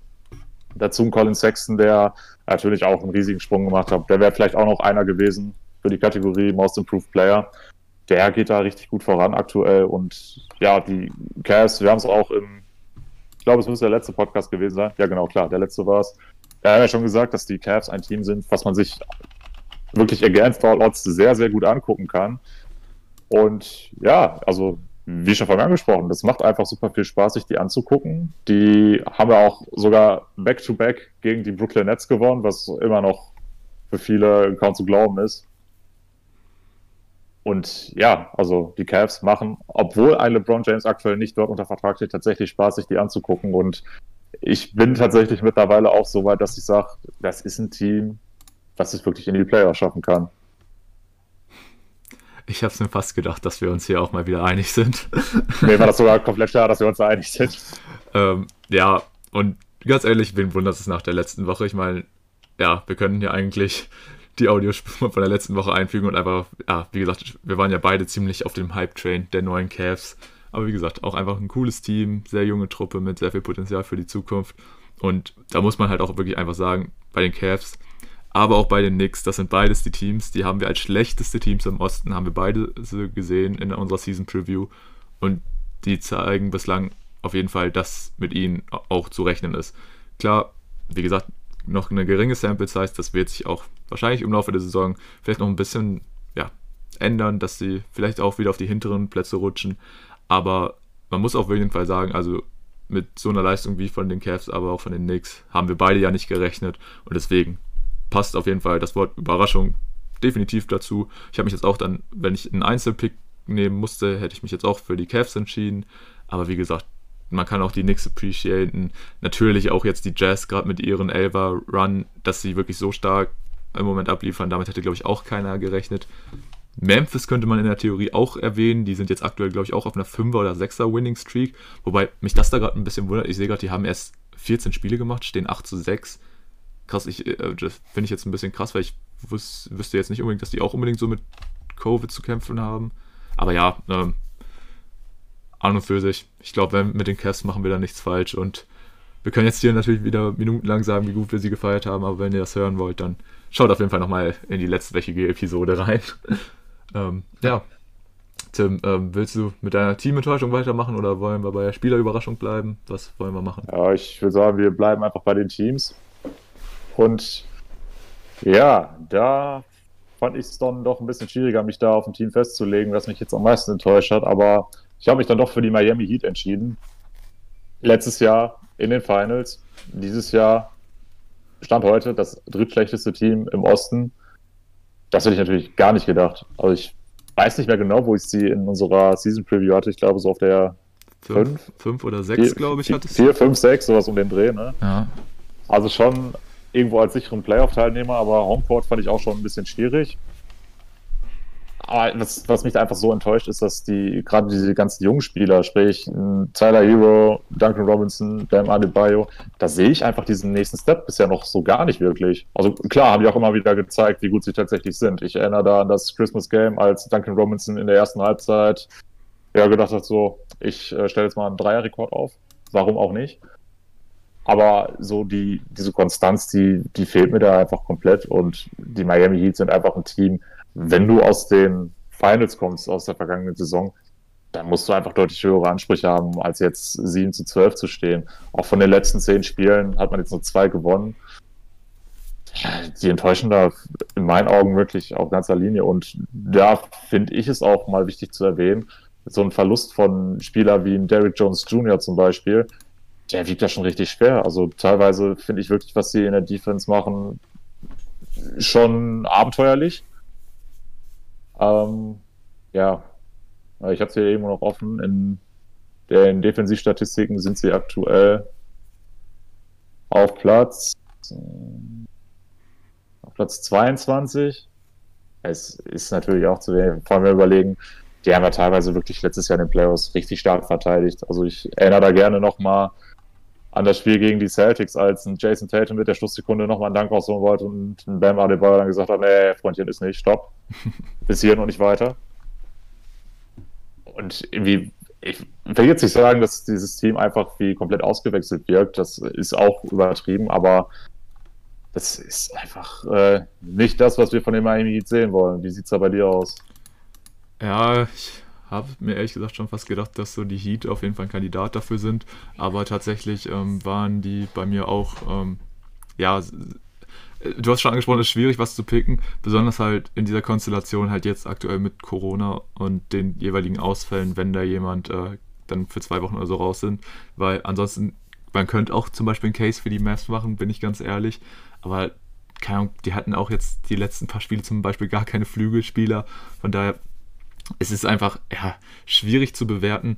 Und natürlich auch jetzt ähm, bei den Heat, die fallen da auch so ein bisschen für mich rein. Ich meine, Jimmy hat bislang nur sieben Spiele gemacht. Jetzt habe ich äh, vorhin noch gelesen, ein Tyler Hero muss jetzt auch, ähm, steht jetzt auch auf der Covid-Liste, also wird wahrscheinlich auch ja, erstmal wieder raus sein. Und ja, natürlich, sie stehen dafür, dass du letztes Jahr in den Finals warst, stehen, ist, ist ein katastrophales Standing jetzt im Moment. Aber man kann es halt irgendwo auch verstehen. Und du hast schon angesprochen, Defense auch deutlich schlechter als im letzten Jahr. Da wiegt wahrscheinlich auch der Abgang von dem Jay Crowder jetzt richtig schwer, der natürlich auch dann während der Bubble einfach absolut krass performt hat. Von daher, ja, die Heat auf jeden Fall ein solider Pick von dir. Ähm, ich habe mich tatsächlich für ein anderes Team entschieden. Und die sind jetzt auch nicht so, dass man unbedingt von ihnen erwartet hätte, dass sie jetzt so super krass durch diese Saison rasieren. Ich habe mich tatsächlich für die New Orleans Pelicans entschieden.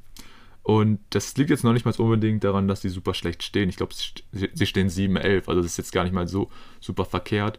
Was mir einfach nur bei den Pelz nicht gefällt, ähm, mir gefällt die Teamzusammenstellung einfach gar nicht mehr. Also das muss ich auch wirklich ganz klar sagen, ähm, dass da ja wenn du siehst, ein Zion neben einem Steven Adams oder auch ein Lonzo neben einem Bledsoe, das wirkt einfach nicht nach einer guten Kaderzusammenstellung.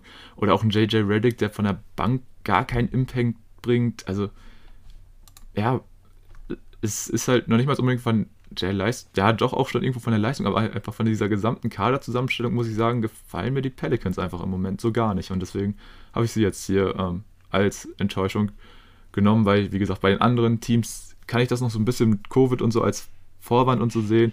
Aber bei den Pelicans ist, meine ich, jetzt keiner dieser Spieler unbedingt groß ausgefallen aufgrund von Corona. Und da muss ich einfach sagen, ja, mir gefällt die Kaderzusammenstellung einfach nicht. Ich weiß nicht, wie du das siehst. Wie siehst du da die Pelicans? Ja, ich hatte sie ja auch, ich glaube, um den Playoff-Platz rum eingeordnet zunächst.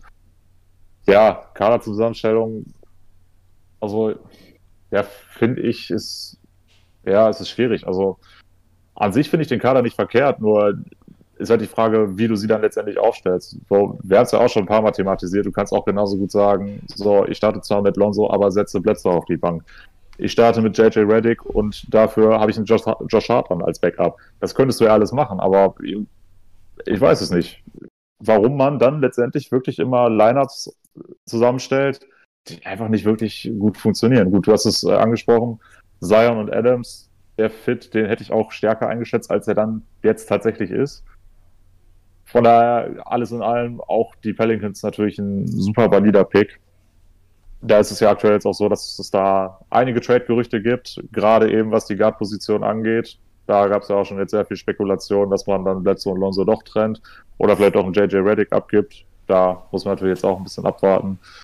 Das, du hast das kein Problem angesprochen bei den Pelicans. Du hast einfach wirklich immer eine Zusammenstellung da auf, auf der Platte. Kannst einfach nicht sonderlich viel erwarten. Auch wenn ich jetzt sagen muss, wenn du mit 7 zu 11 im Westen auf dem vorletzten Platz stehst, dann ist das auch schon äh, natürlich ein Indiz dafür, wie stark der Westen dieses Jahr ist. Aber dennoch muss von den Pelicans da auf jeden Fall jetzt eine Veränderung kommen, wenn man auch den eigenen Ansprüchen gerecht werden will. Denn wir wissen ja alle, gerade mit diesem Zion-Hype, der immer noch da ist, da willst du natürlich auch in die Playoffs gehen. Und die Enttäuschung war letztes Jahr auch schon riesig, als man es dann knapp nicht mehr geschafft hat. Aber ja, wie gesagt, New Orleans Pelicans, auf jeden Fall auch für mich eine Enttäuschung. Und da bleibt es jetzt für mich auch abzuwarten, welche Moves man jetzt macht, um da noch ein bisschen was zu korrigieren. Ja, man muss natürlich auch sagen, äh, jetzt aktuell wirkt das dann noch so ein bisschen wie so Panic Moves, ne? wenn du jetzt so hörst, dass ein Lonzo und ein Reddick auf der Abschlussliste sind, da fragst du dich natürlich auch, ja, wen wollen sie denn dann reinholen? Also, ja, das ist, wirkt mir einfach alles ein bisschen ja, kritisch bei den Pelicans und nicht so ganz alles durchdacht. Ich meine, nach wie vor ist es ein sehr sympathisches Team für mich und ja, muss man einfach gucken, wie sich das so entwickelt. Aber du hast natürlich angesprochen, allein wegen Zion sind die Augen natürlich immer häufig auf die Pelz gerichtet und von daher, ja, schauen wir einfach mal, wie sich das entwickelt. Aber wie gesagt, das war jetzt auch so mit das einzige Team, wo ich sagen würde, okay, von dem bin ich ein bisschen enttäuscht und das hat nicht nur unbedingt mit den Ergebnissen oder so zu tun, wo es halt dann unter anderem auch an Spieleausfällen lag. Aber ja, wie gesagt, sollte man jetzt auch nicht so mega überbewerten, weil wir haben uns einfach gesagt, okay, wir picken hier ein Team und ähm, das wird jetzt genauso dann auch bei den Spielern sein. Ähm, wir sagen ja jetzt da nicht, dass die Spieler grundlegend schlecht sind oder so, oder dass das dann die besten Spieler überhaupt sind. Nur halt das, was man bislang in der Saison gesehen hat. Und ja, ich habe es jetzt schon angesprochen, wir wollen jeweils noch äh, einen Spieler loben, beziehungsweise ein bisschen kritisieren, was uns in dieser Saison noch nicht so gefallen hat. Und da würde ich dir auch wieder den Vortritt lassen, Tim. Welcher Spieler hat dich denn bislang in dieser Saison überzeugt? Ja, wir haben für den Kerl schon gesagt, man könnte im Endeffekt genau das abspielen, was wir letzte Woche schon zu diesem Team gesagt haben. Und so kannst du jetzt auch in diesem Fall genau das abspielen, was ich vorhin schon über diesen Spieler gesagt habe. Es ist für mich Jeremy Grant. Du meintest vorhin, es war natürlich schon irgendwo zu erwarten, dass er mit einer größeren Rolle natürlich deutlich mehr Impact haben wird. Ja, dennoch finde ich so die Art und Weise, wie er sich entwickelt hat, hat mich schon sehr überrascht. Also klar, letztes Jahr sechster, siebter, achter Mann, sowas um den Dreh bei den Nuggets. Man wusste es nie so genau, da die viele starke Leute von der Bank hatten. Aber dass er wirklich in einem Team, was natürlich mit den Pistons jetzt nicht eine sonderlich große Relevanz hat, aber dennoch, dass er in einem Team wirklich die erste Option sein kann, vor Spielern wie Blake Griffin, Derrick Rose. Das habe ich so nicht kommen sehen. Und ich freue mich riesig für diesen Jungen. Natürlich habe ich ihn auch jetzt in dem einen Jahr, in dem er bei den Nuggets war, ihn ein bisschen lieb gewonnen. Er ist wirklich jemand, der immer wirklich auch an, an beiden Enden des Feldes wirklich 100% gibt. Und ja, wie gesagt, also er ist ein Spieler, der immer seinen Impact hat und dass er jetzt wirklich auch von einem Bankspieler die erste Option im Team ist, das freut mich einfach riesig für ihn. Und ja, deswegen Jeremy Grant mein Pick.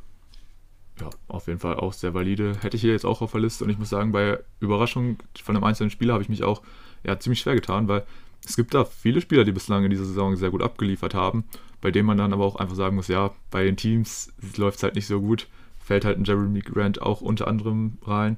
Aber da sehe ich beispielsweise auch einen, ja, Bradley Beal, denke ich, prominentestes Beispiel dafür. Ein Zach Levine könnte man vielleicht auch noch einen Case für machen. Aber ja, ähm, ansonsten, weiß ich nicht, es gibt halt viele Spieler, wo man sagen muss, okay, das, was man bislang von denen gesehen hat, sah ziemlich geil aus. Ja die sechs Spiele, die er gemacht hat, sah richtig gut aus. Wäre da diese Verletzung nicht zwischendrin gewesen, hätte ich wahrscheinlich gesagt, okay, gehe ich mit ihm, weil es macht einfach unfassbar viel Spaß, ihn zu, beim Spielen zuzusehen. Und ja, wenn ich jetzt wirklich über Überraschung reden muss, okay, kann man vielleicht auch einen Case machen, dass er dafür bislang als noch zu wenig gezeigt hat. Aber ich muss echt sagen, John Wall, dafür, dass er jetzt gefühlt zwei Jahre kein Basketball gespielt hat, also noch mal länger als ein KD raus war, finde ich schon echt gut, wie er auch jetzt äh, wieder zurückgekommen ist. Klar, man kann sagen, er hat nur elf Spiele gemacht, dabei 17 Punkte, 3 Rebounds, 5 Assists, ist jetzt nicht super krass. Aber generell, ich habe ja schon vorhin angesprochen, die Houston Rockets gefallen mir jetzt, dadurch, dass sie diese ganze, diesen ganzen Trubel um Harden nicht mehr haben, gefallen mir die neuen Rockets ziemlich gut. Und ich bin mal gespannt, wie John Wall in dieser Saison ja dieses Team noch weiter anführen kann. Und ich sehe die Houston Rockets mittlerweile auch höher, als ich sie ähm, ähm, in der Season Preview gesehen habe. Da habe ich sie, glaube ich, gerade so noch in den Play-ins gesehen und ich glaube, sie könnten sogar noch ein bisschen besser abschließen. Und da habe ich jetzt so ein bisschen, ja, John Wall als das Beispiel rausgesehen, weil ja, der Junge hat jetzt natürlich wirklich zwei absolute Horrorverletzungen. Und dass er daraus gut zurückkommt, das lässt einen auf jeden Fall ein bisschen positiv in die Zukunft blicken, wenn beispielsweise es dann auch um die Rückkehr von einem Clay Thompson oder so geht, der ja ein ähnliches Schicksal jetzt erlitten hat. Von daher, ja, freut mich einfach, dass ein John Wall wieder so einen guten Basketball spielen kann. Und das damit hätte ich halt nicht gerechnet, deswegen für mich die Spielerüberraschung. Ja, auch ein sehr guter Pick. Ich sehe auch jetzt gerade, dass die Rockets auch auf einer 5er Winning Streak sind. Hatte ich jetzt auch äh, so gar nicht auf dem Schirm. Stehen jetzt auch bei 9 zu 9. Aktuell Platz 10. Ich glaube, ich hatte sie sogar auf Platz 10 gerankt. Oder 11, sowas um den Dreh. Ähm, aber da, wie du sagst, gefällt mir auch die Entwicklung, was natürlich auch vor allem mit John Wall zusammenhängt. Ja, Houston Rockets ein Team wie viele andere auch, da ist es wirklich schwer abzuschätzen, in welche Richtung sich das jetzt weiterentwickelt. Also du hast jetzt gesagt, du siehst sie wahrscheinlich ein bisschen höher als am Anfang. Ich bin mir da noch ein bisschen unschlüssig, da wir ja alle wissen, wie viele verletzungsanfällige Spieler man da hat. Sei es jetzt ein John Wall, sei es ein Boogie Cousins, sei es Christian Wood. Victor Oladipo kann man auch noch mit reinzählen. Also, Victor Oladipo kann ja, auch mit reinzählen. Ist ein guter Punkt, ja, hast, äh, guter Punkt. Aber ja, muss natürlich nicht so kommen und wir wollen natürlich auch alle, dass äh, die Jungs alle fit bleiben.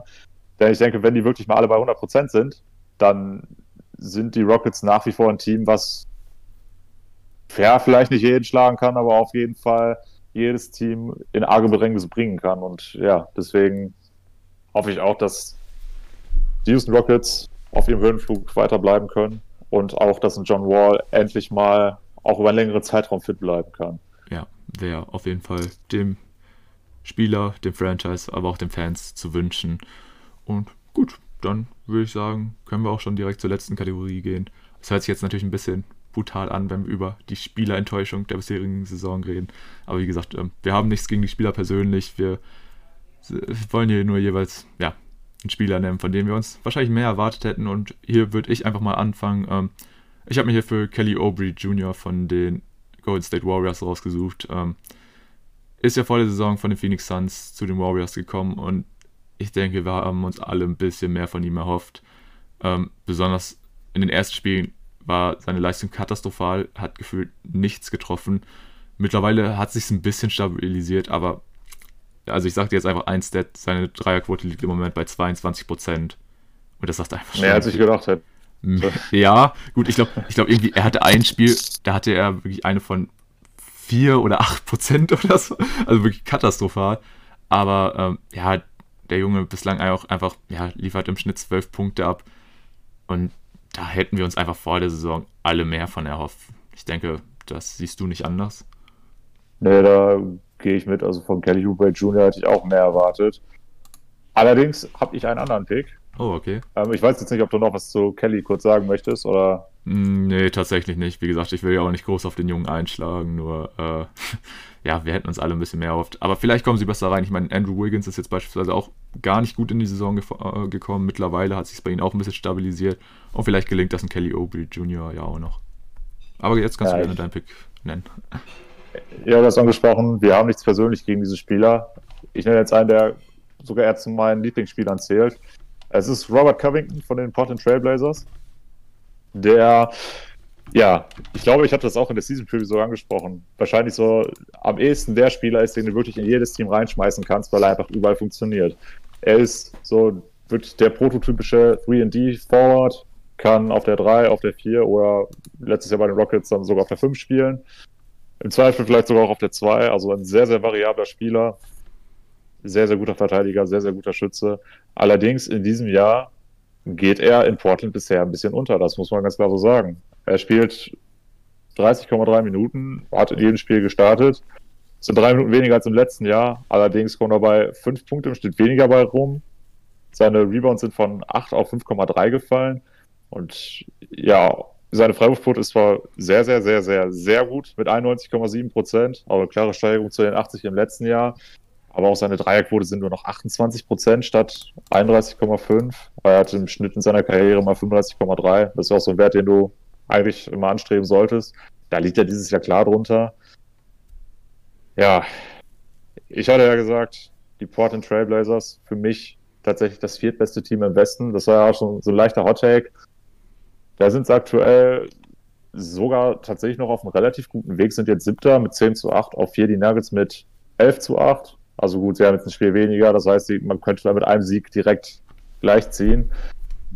Dennoch bin ich einfach der Meinung, dass Robert Covington in diesem Team zusammen mit Damian Lillard, CJ McCallum, Carmelo Anthony und Yusuf Nurkic eigentlich besser funktionieren müsste. Und da habe ich mir einfach einen viel höheren Impact erwartet.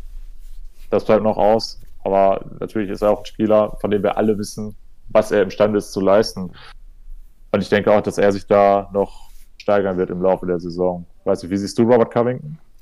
Ja, ich sehe es eigentlich ähnlich wie du. Ich hatte es jetzt tatsächlich auch nicht so auf dem Schirm, dass seine Punktausbeute im Moment so runtergegangen ist. Aber Portland ja aktuell, ja, äh, hat, hat allgemein einen schweren Stand. Ich glaube, Norwich und CJ fallen jetzt verletzt auch noch aus. Von daher lastet er im Moment natürlich alles auf, viel gerade auf den Schultern von Dame. Deswegen, ja, Portland, wenn, die, wenn bei denen jetzt die nächsten Spiele nicht ganz so erfolgreich aussehen, kann ich mir auch vorstellen, dass die ein bisschen abrutschen werden. Aber generell, du hast angesprochen, allein die Starting Five äh, sieht auf dem Papier richtig solide aus. Und ich denke, bei so jemandem wie Covington, der jetzt gerade erst das Team gewechselt hat, kann man vielleicht auch immer noch ein bisschen von Anpassungsproblemen oder so reden. Auch wenn das jetzt, glaube ich, im Basketball nicht so häufig benutzt wird wie beispielsweise im Fußball oder so. Aber ja, der, der Junge wird auch noch reinkommen. Ich meine, wir haben alle in den letzten Jahren gesehen, was der Junge dir mitbringt. Ist einfach so dieser Prototyp 3D-Guy, den eigentlich, ich glaube, wir haben es auch in der Season Preview gesagt, äh, den kannst du eigentlich in jedes Team reinstecken. Von daher, ja, bin ich mir auch sehr sicher, dass ein Robert Covington noch wieder zu alter Stärke finden wird. Ja, ich will es auf jeden Fall hoffen. Also aktuell finde ich, ist es sogar relativ schwierig, einen Case dafür zu machen, dass er tatsächlich startet. Ich habe es jetzt gerade, wenn du gesprochen hast, auch nochmal nachgeschaut. Carmelo Anthony kommt sogar auch nur meistens von der Bank, also von 17 Spielen, die er gemacht hat, wahrscheinlich nur zweimal der Starting Five. Das hat jetzt auch ein bisschen überrascht. Aber da muss man vielleicht so echt überlegen, ob man ihn dann nicht vielleicht sogar den Vorzug gewährt oder vielleicht auch einen Rodney Hood. Würde ja von der Position her alles irgendwo ein bisschen passen. Aber ja, Robert Covington, Spieler, den du eigentlich niemals abschreiben solltest. Er war damals für mich, als er bei Philly war, wirklich so der perfekte Rollenspieler und auch äh, danach bei den Minnesota Timberwolves war, glaube ich, anschließend, hat er auch einen sehr, sehr guten Job gemacht. Kam dann zu den Houston Rockets, wo wir gedacht haben, ey, die spielen Small Ball. Natürlich brauchst du dann Robert Covington. Hat dann da als äh, Center gespielt oder diese Power Forward, je nachdem, wie man das dann mit PJ Tucker dann aufteilen möchte. Und dieses Jahr bisher einfach nicht seins. Ja. Hoffen wir auf jeden Fall, dass sich das ändert. Denn ich bin nach wie vor der Meinung, dass eben dieses Trailblazers-Team so viel Tiefe hat, gerade auch mit ihm wirklich einen absoluten X-Faktor im Team. Da sehe ich einfach sehr, sehr viel Potenzial. Und dementsprechend wünsche ich mir, dass das er wieder zur alter Form findet und dass die Portland Trailblazers dann auch nochmal einen Run Richtung Platz 4 machen können. Damit ich natürlich auch dann in unserer Season Review sagen kann, ich habe es ja gesagt. ja, das schauen wir mal, das schauen wir mal, wie sich das noch so entwickelt. Aber ja, würde ich sagen, sind wir durch für heute. Ähm, oder hast du noch irgendein Thema, was du unbedingt ansprechen möchtest? Ja, vielleicht würde ich nochmal kurz auf äh, das Thema Buyouts eingehen. Der Buyout-Market wird bald starten und da jetzt natürlich aktuell diese große Diskussion um Andrew Drummond, dass er sich ja aus den Cavs, wenn man es jetzt mal eindeutscht, rauskauft, um sich dann den Brooklyn Nets anzuschließen. Da würde mich einfach mal interessieren, wie würdest du diesen Move sehen, wenn das dann tatsächlich so kommen sollte? Ja, wäre auf jeden Fall eine deutliche Verstärkung für die Brooklyn Nets. Ich denke, da gibt es auch gar keine äh, Zweifel dran. Also wird denen eigentlich genau das bringen, was wir gesagt haben. Äh, wir haben ja gesagt, dadurch, dass jetzt Jared Allen weggeht, fehlt es ihm besonders ähm, ja, auf der 5 an Größe, beziehungsweise auch einfach an ähm, Qualität und Breite im Kader. Und das bringt einen Andrew Drummond natürlich automatisch mit. Von daher, ja, wird das die Brooklyn jetzt auf jeden Fall nochmal deutlich verstärken. Und da würde ich sie auf jeden Fall, ja, als noch gefährlicheren Titelanwärter sehen als ohnehin schon. Ja, ich denke, wenn das passiert, dann sind die Brooklyn Nets für mich in der Regular Season definitiv die Eins im Osten. Denn dann hast du zum einen das Problem gelöst, dass die Andre Jordan ähm, weniger Minuten machen kann. Er macht ja ohnehin schon verhältnismäßig wenig. Aber dann kannst du ihn von der Bank ausbringen. Du hast einen Andrew Drummond dann als Starter, der aktuell auch, ich glaube, der Top-Rebounder in der Liga ist. Dazu hast du dann auch einen James Harden, der extrem davon profitiert, dadurch, dass er dann ihn mit Alley füttern kann. Ähnlich wie er es damals mit Clint Capella in Houston gemacht hat. Und dann hast du wirklich im Endeffekt vier Spieler bei Brooklyn als Starting Five, die alle jedes Jahr um die All-Star-Nominierung auf jeden Fall genannt werden können. Aber ist das ein Move, von dem du dir wünschst, dass er kommt? Mal so gefragt. Das, ja, ja, das weiß ich ehrlich gesagt gerade gar nicht so genau, weil Drummond ist natürlich auch ein Spieler, der ist, muss man ja schon fast sagen, wäre ja jetzt in der kommenden Free Agency fast einer der größten Namen. Ähm, und ich kann natürlich auch sagen, ähm, so, ich bin ja ein bisschen mehr in dieser Mavs-Bubble drin. Da gibt es natürlich manche, die sagen, ey, wir müssen jetzt unbedingt auf Drummond gehen. Wo ich mir auch so denke, okay, ja, sehe ich jetzt nicht unbedingt so. Von mir aus soll er zu den Nets gehen. Also, ich bin ehrlich, ich gönne den Nets jetzt nicht unbedingt ihren Titel und mit Drummond wären die Chancen auf jeden Fall schon höher. Von daher, ja, ob es jetzt der Move ist, den ich mir wünsche, will ich sogar eher Nein sagen, aber ich würde tatsächlich jetzt, also mir wird jetzt nicht so das Franchise äh, einfallen, wo ich sagen würde, boah, da muss ein Andre Drummond unbedingt hin und das würde ich richtig gerne sehen. Von daher, von mir aus soll er zu den Nets gehen. Aber ja, äh, ehrlich gesagt, mir ist es schon fast ein bisschen egal. Ja, den, den großen Vorteil, den ich sehen würde, wenn er zu den Nets geht, hast angesprochen, das würde dieses Team deutlich gefährlicher machen, wie ich finde, sowohl offensiv als auch defensiv. Und dann, das ist natürlich jetzt ein bisschen sehr weit in die Glaskugel geschaut, aber wenn es tatsächlich zu diesem Clash kommt in den Finals mit den Lakers, dann hätte man auf jeden Fall eine deutlich ausgeglichenere Serie. Denn aktuell zweifelt ja eigentlich niemand daran, dass die Lakers den Titel holen. So würde ich sagen, ah, Wahrscheinlichkeit zumindest nicht mehr bei 100 Prozent. Ja, da, da hast du recht, ja, klar. Das könnte man so sagen. Also da hätten die Nets auf jeden Fall für dieses Matchup in, oder dieses mögliche Matchup in den Finals gegen die Lakers, würden sich auf jeden Fall nochmal verstärken. Also aus Sicht von den Nets macht es auf jeden Fall, oder ergibt es auf jeden Fall Sinn, diesen Deal zu machen, wenn er passiert. Aber ja, wollen wir mal gucken, wie sich das Ganze dann so entwickelt. Also die Nets würden damit einfach nur ihren Status nochmal ja, weiter stärken als Titelanwärter. Und dann Und als Team Nummer 1 in New York. Ja, ist, ist aber auch ein heiß umkämpfter Platz im Moment natürlich. Ich meine, die Knicks sind ja absolut for real. Von daher. Definitiv. Ja, natürlich noch den obvious Knicks-Shoot in die Folge eingebracht. Ähm, ja, ich weiß nicht, willst du jetzt noch auf dem Buyout-Market weiter eingehen oder? Hm, nee, muss jetzt nicht sein. Also klar, Andrew Drummond natürlich der größte Name, der aktuell gehandelt wird. Wir können vielleicht noch mal kurz auf einen vielleicht zweiten anstehenden Trade eingehen. Das ist Bradley Beal. Da würde mich mal interessieren, ob du da aktuell ein Team hast, wo du sagst, ja, da könnte ich mir den Jungen aber mal richtig vorstellen. War schwierig. Man muss natürlich auch sagen, Bradley Beal verdient in Washington auch gutes Geld. Äh, hat ja, glaube ich, vor, ich weiß gar nicht, wann er seine Extension unterschrieben hat, aber ähm, ja, vor ein, zwei Jahren erst. Vor ein, zwei Jahren und ähm, verdient jetzt auch ja, 28 Millionen. Schon eine gute Summe. Klar, helfen wird Bradley Beal vielen Teams. Nur tatsächlich. Eigentlich so ziemlich jeden. Eigentlich so ziemlich jeden, ja. Nur die, ich frage mich halt so, okay, ja, was geben denn so Teams oder was können denn so wirklich diese Teams, bei denen Bradley Beal wahrscheinlich auch spielen will, bei Anwärtern, ähm, was geben die denn ab, damit äh, Washington auch sagt, okay, das machen wir? Ähm, klar, Bradley Beal ist ein sehr, sehr loyaler Junge.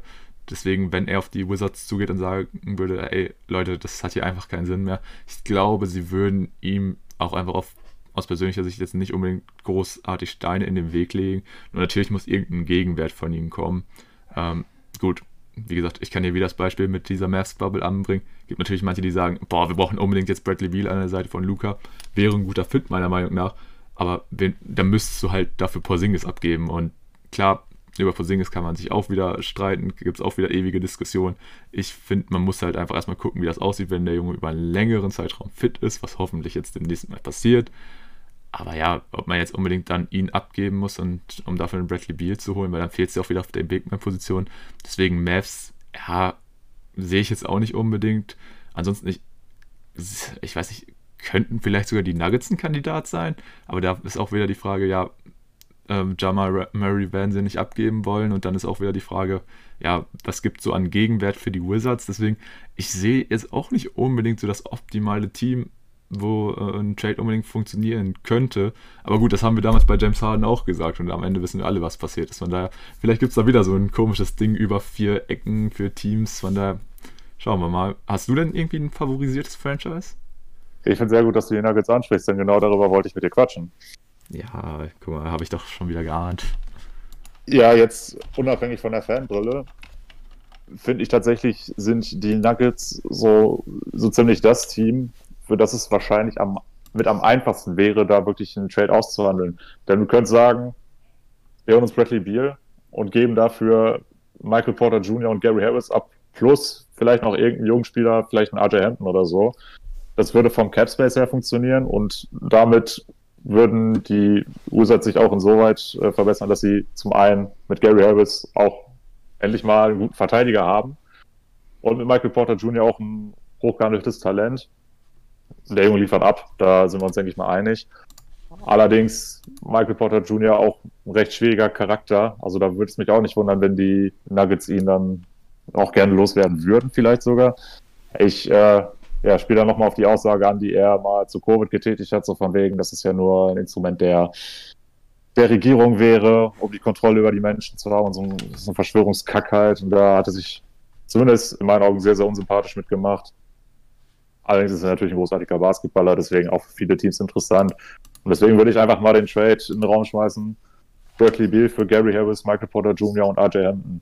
Ja, kann man auf jeden Fall machen. Also ich sehe die Nuggets halt auch so mit als größter Kandidat für so einen Trade. Und ansonsten, ja, es ist halt schwierig, so keine Ahnung. Ich habe jetzt auch von manchen Seiten gehört, äh, die die Warriors mit reingeworfen haben, wo ich mir aber auch so gedacht habe, hm, gut. Clay Thompson kommt ja wieder. Ja, genau, Clay Thompson kommt halt ja wieder und ist ja jetzt nicht unbedingt so, dass die Warriors jetzt unbedingt dieses Jahr dann um Titel mitspielen wollen, müssen. Also ich denke, da sind sie relativ realistisch und können sich da auch gut selber einschätzen. Und ja, ist halt auch die Frage, so wird ein Bradley Beal die Nuggets dann auch direkt zu einem ja, höheren Contenderkreis zählen, dass die nochmal eine Stufe höher kommen. Das ist halt echt schwierig. Also ich bin mir unsicher, aber ich glaube, ich würde auch am ehesten noch die Nuggets sehen, weil ansonsten spricht mich jetzt einfach kein Team so direkt an was ich jetzt noch gehört habe, waren die Lakers und die Sixers. Sixers sind für mich aber raus. Du müsstest, denke ich mal, wenn dann Ben Simmons, Simmons abgeben. Boah, das geht ja gar nicht mit Westbrook. Ja, ja, eben. Das ist komplette Grütze. Sonst von den Rollenspielern hast du bei den Sixers zumindest in meinen Augen einfach zu wenig, was du bieten könntest. Du könntest vielleicht, weiß nicht, Tobias Harris irgendwie mit reinschmeißen. Aber dann hättest du neben Ben Simmons natürlich Bradley Beal, Seth Curry und ja, hast du auch wieder wirklich sehr viele, sehr, sehr kleine Spieler da irgendwo. Da weiß ich nicht, da sehe ich den Nuggets Trade doch für wahrscheinlicher. Bei den Lakers ist es natürlich auch irgendwo so ein bisschen kritisch. Du müsstest dann auch Schröder oder KCP abgeben oder beide plus X. Sehe ich auch eher nicht, da die Lakers ja momentan auch wirklich als Team sehr, sehr gut funktionieren, auch wenn sie jetzt zwei Spiele hintereinander verloren haben. Ja, mein Gott, das kommt halt immer vor. Aber da sehe ich auch wirklich nicht äh, den Grund, warum die Lakers das jetzt unbedingt machen müssten. Sie sind nach wie vor das absolute Top-Team in der Liga, unabhängig davon, ob ein Bradley Beal jetzt kommt oder nicht. Ja, sehe ich auch so. Also finde ich, äh, bei den Lakers würde ich ihn jetzt auch nicht unbedingt so sehen und es wird halt, ja, so ein bisschen, ja, nicht für Unruhe sagen, aber es will, wird halt wieder einiges, sag ich mal, über den Haufen schmeißen, was ja halt eigentlich ganz gut funktioniert.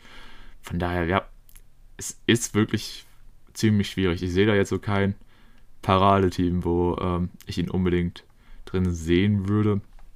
Also ich habe jetzt ansonsten noch von Gerüchten zu den Bugs gelesen, aber da ist wieder das Thema mit dem Gegenwert, weil die werden kein Holiday und wahrscheinlich auch kein Middleton für ihn abgeben und ansonsten hast du halt relativ wenig.